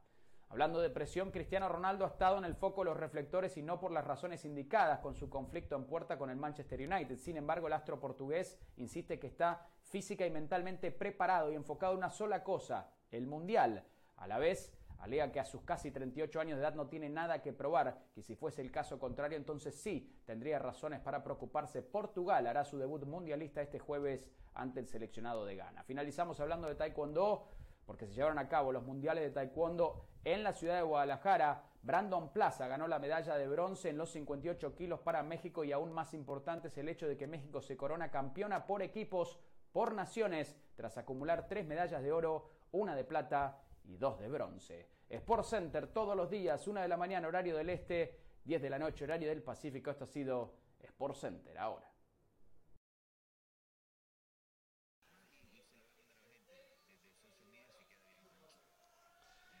Bien, estamos a horas del debut de Argentina en este torneo, en esta Copa Mundial. Argentina se ha metido en la predilección de la gente para eh, creer que puede ser una de las grandes candidatas a ganar el Mundial. La esperanza y el deseo de muchos, no solo de los argentinos, es que Messi se lleve como premio la coronación como la mejor selección del mundo. La expectativa del pueblo argentino es enorme porque el equipo sostiene un invicto, porque el equipo juega un fútbol delicioso, pero más que delicioso, pragmático, claro y contundente. Uno supone que no tiene por qué perder eso por más allá de que sea la responsabilidad de jugar un mundial. Son jugadores argentinos, llevan siempre muy bien esa responsabilidad sobre los hombros.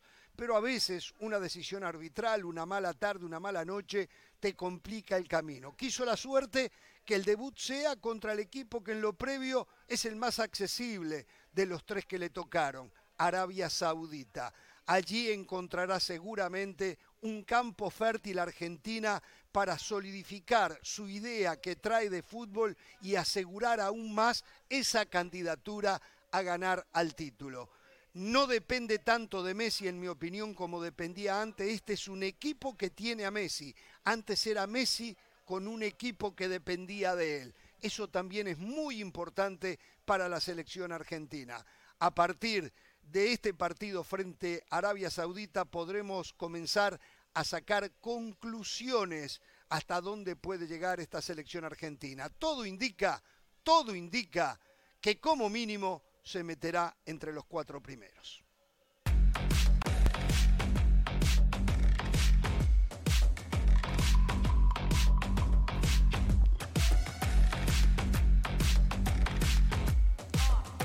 Bien, recién hablaba y daba mi opinión de lo que creía del debut de mañana de la selección argentina y lo hice así en, de manera generalizada. Quiero escuchar la opinión de ustedes para el partido frente a Arabia Saudita de primera hora eh, una de la tarde, hora del este mañana. No, no, no, No, no, en el no, este una de la mañana, tarde. 5 de la Cinco mañana. de la Ah. mañana.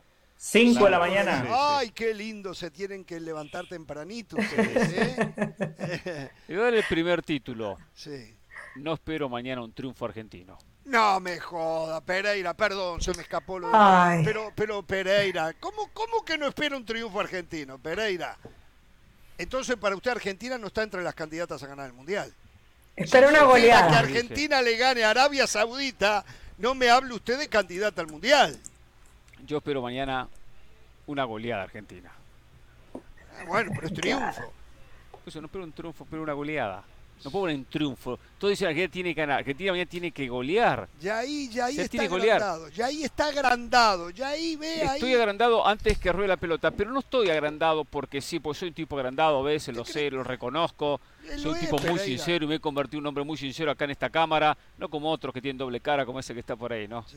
Pero sí, a usted, José, le digo a usted, le digo a usted.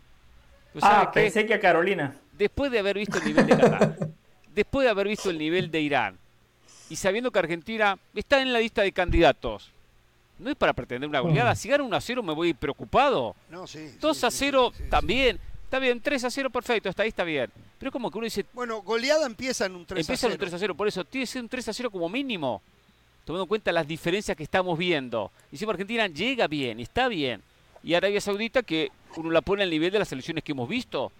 Y Japón y Corea históricamente siempre han sido superiores eh, en, eh, en territorio asiático. Pues uno espera un triunfo cómodo. Porque yo esperaba otro nivel de, de Irán como otro nivel de Qatar. Que, que pudiesen competir. No compitieron. No. Si lo propio espero mañana de Arabia Saudita. Tengo que esa base, y como son todos asiáticos, uno tiene como antecedente. Lo del fútbol Eh, asiático es, es- es terrible lo que Claro. hemos visto hasta ahora. Y, y Argentina ha goleado muchas veces, y os digo últimamente, algunos amistosos, perfecto, pero ha sido superior con la pelota, con la rotación, con la movilidad, un equipo muy coordinado. Entonces eh, se da todo para ganar con mucha tranquilidad, ganar con mucha tranquilidad. Después el fútbol habrá que jugar los partidos, pero si no golea, mañana no voy a terminar contento. una pregunta. Con esta facilidad que usted espera que gane mañana Sí. Argentina, ¿usted no dejaría, no, no lo pondría a Lío Messi? ¿No lo arriesgaría? Yo hoy casualmente en ese punto dije exactamente lo mismo. No lo pondría o lo pondría, o, y si se da el partido, el partido. 45 minutos. No sé esta inflamación del tobillo qué tan grave es. Dice- eh, dicen que sería está. un gel de esos helados que se ponen ahora Ajá. para no infiltrar al jugador. Dice que, lo que, que no sería inflamación del tobillo. Claro. Él dijo Pero hoy en si conferencia no de está prensa bien- que está perfecto. Si no está bien, lo tienen que cuidar. Sí. Tienen que cuidarlo. Y Messi tiene que entender que esta Copa del Mundo tiene pocos días de descanso entre encuentro y encuentro. Y la mejor manera es no comenzar con todo, 90 y 90 y 90. Que dosifique, que guarde para la recta final que ahí Argentina sí va a necesitar a Messi. Entonces es fundamental. Yo lo mañana, digo más, si no está muy bien, lo pondría como suplente. Como suplente. Señor del Valle. Em, estoy con Hernán Pereira. Yo mañana espero una goleada de la selección nacional de Argentina. Mañana debuta una de las candidatas a ganar la Copa del Mundo.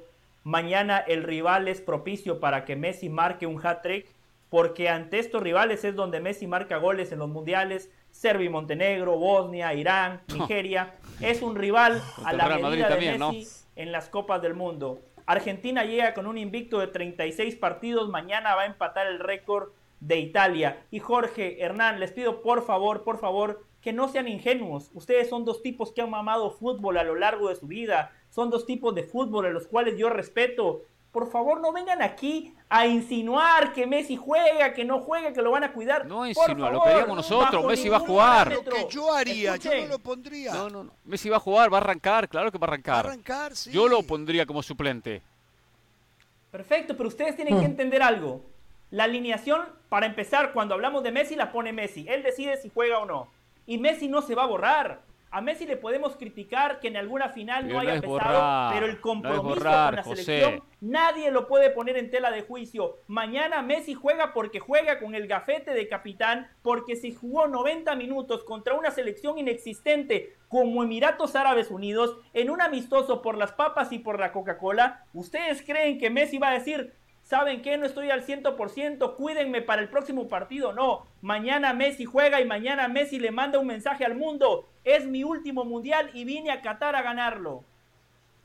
Jorge, mañana también juega México y ya Mauricio y May está esperándonos, pero yo creo que para, para resumirlo rápidamente, tiene que hacer lo que hizo Inglaterra eh, contra Irán. Argentina tiene que aprovechar la debilidad del rival. Estaba viendo a los jugadores de, Emiratos, Árabes, de Emiratos Árabes, de Arabia Saudita, incluso el biotipo, eh, se ven débiles, se ven, lo cual no quiere decir que no puedan ser talentosos, pero mañana es un día para que Argentina se llene y se termine llenando de esa autoestima y, y comience a oler el mundial y lo haga de la mejor manera. Así que eso sí, a veces hay que cuidarlo. Yo creo que de eso no hay ninguna duda, más allá que va a ser parte del once titular. Yo creo que lo de mañana, y ya termino con lo de Argentina porque tengo que irme, ya tenemos a Mauricio y May, eh, Argentina debe entrar a jugar el partido y tratar de ganarlo. Eso de go- las goleadas se dan, ustedes mismos lo han dicho, no se José tiene esa frase que las goleadas no se planifican. Esa, José Pero sí se planifican, ¿eh? No, no, Pero no. sí se pronostican. Sí, el día bueno, que- Está bien. Bueno, señores, tengo que hacer una pausa en el tema porque mañana también debuta la selección mexicana frente a la selección polaca. Y bueno, mucho tiempo, cuatro años de trabajo, muchas alegrías en el arranque del proceso, sin sabores en la etapa final del Tata Martino, las críticas que han arreciado y mañana comenzaremos a saber cuál es la realidad. ¿Se verá el México del comienzo del proceso o se verá el México con las debacle del último año y medio? Mauricio Imay en el saludo para vos, para ti, ¿dónde estás? No sé, pero estás y eso es lo importante. Si nos puedes contar, le puedes contar a todos los mexicanos que están en sintonía en estos momentos, cómo forma mañana México, cómo llega mañana México. Estuviste en conferencia de prensa hoy, ¿qué sacaste en limpio? El saludo, Mauricio. Gracias, igualmente Jorge. Mencionar que aquí en eh, Doha ya casi son las eh, 2 de la mañana del 22 de noviembre del 2022. ¿Por qué hago énfasis en esto? Porque los mexicanos llevábamos rato con la fecha, con la fecha fija, con la fecha bien puesta, sabiendo que el 22 de noviembre era el día de, era el día de debutar en la Copa del Mundo y era el día de jugar una final, tal y como lo explica Gerardo Martino, tal y como te lo cuentan los futbolistas, que saben a la perfección que ante Polonia no se puede perder pensando en estar en la siguiente fase de la Copa del Mundo, porque tu segundo rival es Argentina y porque contra Arabia tienes posibilidades en el último compromiso de la fase de grupos. Ha cerrado la preparación con Guillermo Ochoa en la puerta, con Héctor Moreno y César Montes los centrales, con Jesús Gallardo por izquierda como lateral y Jorge Sánchez por derecha. En medio campo como medio centro se decide Gerardo Martino de última hora se decide por Edson Álvarez, acompañado de Héctor Herrera y Luis Chávez como interiores, en aparato ofensivo. Por un costado Alexis Vega, por el otro Irving Lozano y como centro delantero, la otra duda que tenía Gerardo Martino y que parecía que por presencia física iba a ser Rogelio Funes Mori. Raúl Alonso Jiménez todavía no está para jugar desde el arranque. Mañana el titular será Henry Martín. Muy bien, entonces, bueno, entonces ya decidido el equipo, se terminaron las dudas, aunque no se ha oficializado, pero si Mauricio ya nos cuenta esto es porque así va a ser. El semblante que hayas podido ver en los jugadores, en el cuerpo técnico, hay ansiedad, hay nerviosismo, hay tranquilidad, hay seguridad, hay confianza. ¿Qué, qué, qué, qué te pareció? ¿Qué pudiste leer de las expresiones corporales, Mauricio? A ver, decía, decía muy bien Guillermo Ochoa, por más que mañana vaya a arrancar su quinta Copa del Mundo, por más que hoy ya sea un futbolista de 37 años de edad, de los más experimentados del equipo mexicano, al final no deja de sentir esa, esa ansiedad y hasta cierto nervio porque llegue la hora y porque arranque el, partido. Eh, he platicado con uh, muchos futbolistas de la selección mexicana a lo largo de las últimas horas, inclusive con el propio, con el propio técnico y como dice Gerardo Martino, de puertas hacia adentro, el grupo está mejor que nunca, a diferencia de otras copas del mundo, porque ese verso de que el grupo está unido, que el grupo está fuerte, lo hemos escuchado cada cuatro años. Yo te puedo decir que si algo hay que valorarle al proceso de Gerardo Martino es que a partir de que él llegó, hubieron dos, dos situaciones muy importantes. La primera, se aclararon el tema de los premios y las primas desde el arranque del ciclo hasta que termine la participación en Qatar. Una preocupación menos para los futbolistas. Y la segunda, muy importante, se impuso una línea de disciplina. Los que no estuvieron o, o los que no le entendieron no siguieron el camino. Y eso, eso por supuesto que le llegó al grupo. Y por eso hoy hay un solo grupo. Y entienden a la perfección la idea y lo que pretende Gerardo Martino. Martino se casó con un grupo de futbolistas y este grupo de futbolistas está casado a muerte con Gerardo Martino. Mauricio, en el saludo, estas declaraciones de Memo Ochoa criticando a la prensa, algo que coincido con Memo, por cierto, ¿estas son recientes? ¿Las dijo en las últimas horas? ¿O fue simplemente esas notas que a veces hacen algunos medios que guardan durante un mes, dos meses y están esperando que, que comience el Mundial no. para sacarlas? ¿Y, ¿Y, era el momento para que las dijera? Lo dijo hoy en conferencia de prensa. Hoy ah. en conferencia de prensa lo dijo Memo. Eh, te mando un fuerte abrazo, Hernán. A mí me, a mí me sorprendió la realidad por, por, conocer a Memo, por cómo es Memo, ¿no? En ese tipo de declaraciones muy mesuradas. Me parece que hoy también se sintió ya con, con ese con el poder de hacerlas, ¿no? Al ser el más experimentado, al mañana ser el que va a portar el gafete de capitán, ya que Andrés Guardado estará entre los suplentes. Yo no sé si era momento de hacerla, pero Memo viene con esta idea en la cabeza hace tiempo.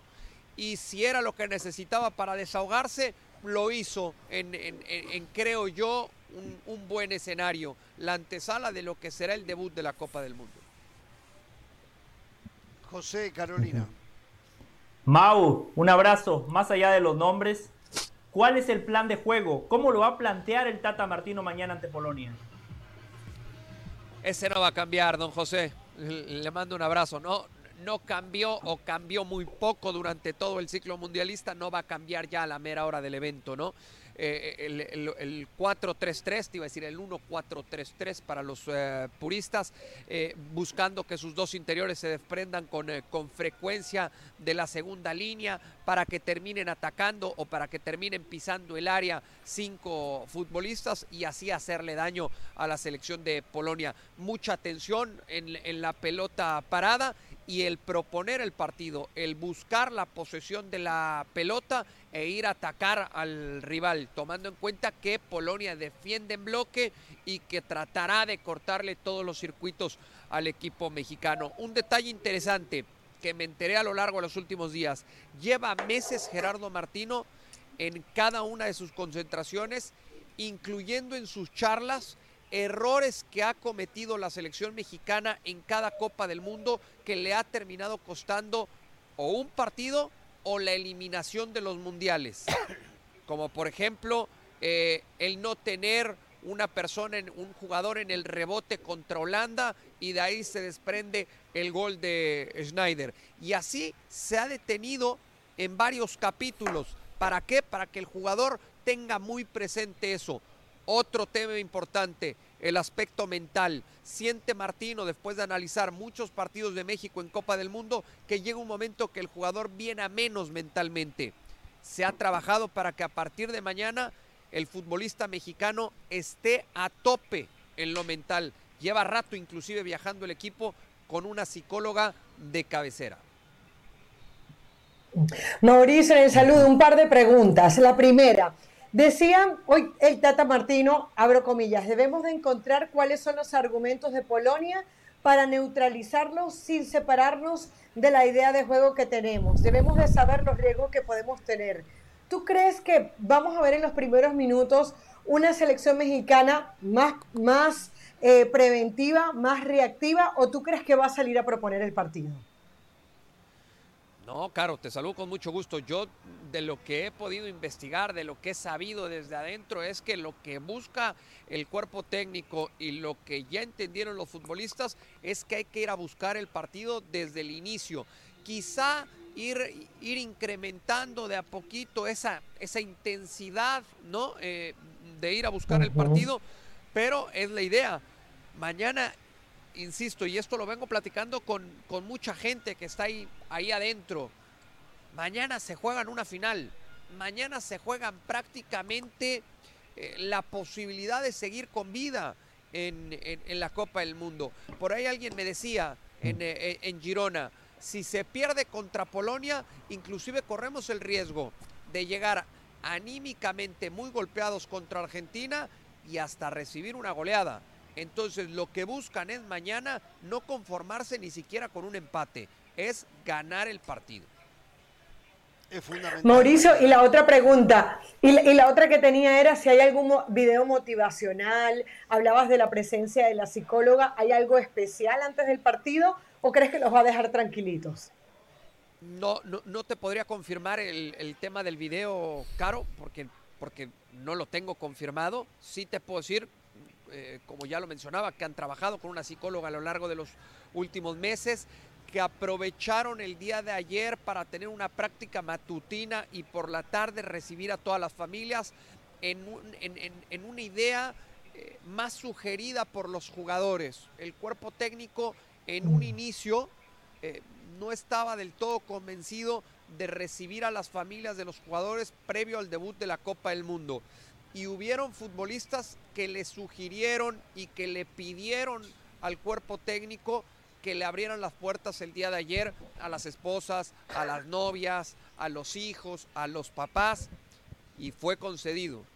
Así que ayer, ayer creo que recibieron su mayor motivación, estar cerca de las familias, un rato, comer con ellos, pasar la tarde y hoy enfocados al 100% en lo que será el debut de la Copa del Mundo ante la selección de Polonia. Qué bueno que no están ni Osorio ni Chicharito si no armaban fiesta. Un abrazo, Mauricio. Muchísimas gracias por esta participación.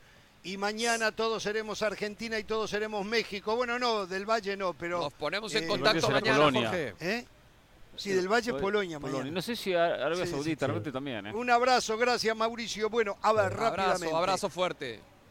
Impostergable triunfo para México, como lo decía Mauricio, porque el otro Sí. partido es con Argentina. Claro. ¿eh? Tiene que ganar para mantenerse en la carrera. Situación De- similar al de Estados Unidos. Y partido que se puede dar similar en algunos aspectos al de Estados Unidos contra, contra Gales. Porque, porque veo a Polonia defendiendo, esperando Sí, y México con la el pelota. planteamiento seguramente Después el partido podrá ese. cambiar dependiendo que lleguen los goles. Seguramente el planteamiento va a ser ese. Eh, eh, lo cierto es que, bueno, pone lo, lo que va a poner a Edson Álvarez, quiere decir que va a salir eh, a, a tener sus precauciones. Claro. Va a tener Quizás ese cambio lo haga durante el segundo tiempo, que ya Sí. casualmente lo mencionábamos, una posibilidad. Exacto, lo de HH. Claro, que HH como volante Pase a central, jugar de siendo más central. ofensivo. O sea, juega Edson Álvarez con HH y Luis Chávez. Exacto. Esos son los tres del medio. Eh, para el Lo que sugerimos ayer. ¿Cómo? Lo que sugerimos Lo ayer. que hablaban ayer, sí. Sí. Bueno, triunfo impostergable para México. eh, eh, Y arranca Henry Martín, que era la gran duda, gran incógnita. Arranca Henry yo, Martín. Yo le expliqué ayer por qué eh, arrancaba Henry y, y termina haciendo lo correcto. Hay mucha presión, hay mucha onda negativa en contra de Funes Mori, demasiada. Pero no por lo que es Funes Mori, por la nacionalidad. Entonces, que arrancar con un jugador que el pueblo no lo quiere, que le han tirado mala onda de todos los rincones de México, eso no suma, resta. Sea, ante esa situación que el futbolista le llega, ¿sabes qué? Mejor que vaya Henry. Cuando, si Henry Claro. entra un- par de goles, la gente va a pedir a Funes Mori. Claro. O a Raúl Jiménez. Sí, sí. Lo escucho, José. Eh, la modelo Garza, Hernán, en OnlyFans, sí le tiró buena onda a Rogelio Funes Mori, hasta le prometió un premio especial ¿Quién? para que vea que no todo el mundo le tira mala ¿Quién? onda ¿Qué está a? Rogelio Funes Mori. ¿Quién? La modelo Garza. Ay, Dios ¿quién es? mío. Una modelo en OnlyFans, Jorge, ahí después le explico la aplicación. Volviendo al punto. ¿Y quién le ofreció? qué bueno que, Se puso nervioso, Bueno, le explica la explicación. Ajá. ¿Quién le Claro, me entendió algo? y el país me entendió, Jorge. Después le explico a usted, Hernán. Oh, Eh, me imagino que le Qué bueno que Tata modelo. Martino entendió que no puede prescindir de Edson Álvarez. Me parece perfecto que busque el partido, que vaya por la victoria, pero hay que tomar precauciones. La estatura de Edson Álvarez es importante, la marca en ataque es importante, el equilibrio vascular, todo eso te lo da Edson Álvarez. Para finalizar, México en los mundiales siempre termina superando mis expectativas. El panorama generalmente es como ahora, incierto, dudas, pesimismo. Arranca la Copa del Mundo y el futbolista mexicano da un extra, por eso yo creo que mañana van a dar la cara y le van a ganar a Polonia, que es una selección del montón en el contexto del fútbol europeo. Epa. Yo, lo veo como un claro empate. Yo lo veo como un empate y si tienen la victoria, qué bueno, ¿no? Y, y en el empate seguiría la carrera y seguiría la carrera entre Polonia y México para ver quién se queda segundo. Yo creo que el Tata Martino no es ningún tonto, es verdad, va a tratar de buscar a los laterales, de hacer el, el juego propositivo que ya nos hablaba Imai, pero tiene que saber que lo que no puede permitir es que llegue una vez Lewandowski y le termine marcando el gol. Y sabe que este equipo tiene problemas de concentración. Pero estoy de acuerdo con Del Valle en que México siempre nos muestra otra cara, porque es un equipo aguerrido, porque se crece ante los grandes. Lo veíamos el otro día incluso en el América Real Madrid. Dijimos, ¿de dónde salió esta América jugándole hacia el Real Madrid y Henry Martin marcando? Entonces yo creo que apelando un poco a eso... Qué bien no la pasamos, Caro. sino al- qué bien la pasamos, es verdad, comimos gratis y todo. Pero, pero más allá de eso, lo que creo es que eh, México no, no nos va a dar una cara tan mala como la que viene mostrándonos en los últimos partidos. Muy bien, bueno, a ver, un empate, un posible empate Sí. le sirve más a Polonia que a México. No, lo deja en Le igualdad de explico por condiciones. qué, le explico por qué. Porque el segundo par- sí lo deja en igualdad de condiciones, pero el segundo partido de Polonia es frente a Arabia Saudita y Sí. México es frente a Argentina. Yo sé que después Polonia tiene que cerrar con Argentina, pero tal vez Argentina pueda estar clasificada para entonces eh, y haga cambios y no ponga toda la carne en el asador. ¿Me entiende lo que le Sí, digo? es y allí. Polonia tiene hasta la posibilidad de un empate Sí. con Argentina. Aunque también. Entonces, sí, este, no, eso, eso eh, es verdad. eso Argentina quiere ser Eh, primero. También puedo comprar que en el partido contra Arabia Saudita México necesite goles. Si empata mañana. Eso, y ante los goles es mejor saber cuántos hizo Polonia. Eso es cierto. ¿Cuántos hizo Polonia, Arabia Saudita, para que México diga tengo que hacer más, asumiendo que Polonia pierda contra Argentina? Eso es cierto, eso es cierto también. Bueno, Mire, yo le digo una cosa. Hay, eh, siempre ha habido una relación de amor y odio entre México y Argentina. Sí. Amor y odio. Ha habido Sí, rivalidad, sí, pero también. Le, hemos, le hemos ayudado con la Volpe, con Martino, con Funes Mori, que va a ser algún gol en el Mundial, no tengo dudas. Espero, si no, Funes Mori, me dedico a otra cosa. Pero en el último partido le vamos a hacer el favor sí. a México. A Polonia le vamos a a ganar, Polonia. le vamos a ganar a Polonia para que México le gane a Liberia, Ahora, le, le gane Señores, a, Arabia y se palabra, meta a la próxima una- ronda. Usted no lo vio. Una palabra. eh, Senegal 0, País de Gales, País de Gales, Países Bajos 2, eh, del Valle. Partido muy táctico. En el primer remate al arco, gol de Países Bajos. Lo dije, sin Sadio Mané, Senegal está fuera en la fase de grupos. Señor. Tuvo que esperar demasiado Países Bajos para marcar el gol. Con paciencia llegaron ahí, pero era un partido para 0-0 y al 82 se abre el resultado. Exactamente, la debilidad de los senegaleses, la pelota aérea, eh, le ganó siempre la selección de Países Bajos. Más allá, bueno, eh, que los goles llegó diferente, pero eh, no la vi mal a Senegal, eh, a pesar de que perdió 2 a 0. No. Un partido por, muy táctico, muy aburrido. eh. Señores, mañana estamos acá, mañana debutan Argentina y México y todo, todo acá. No tengan temor de ser felices.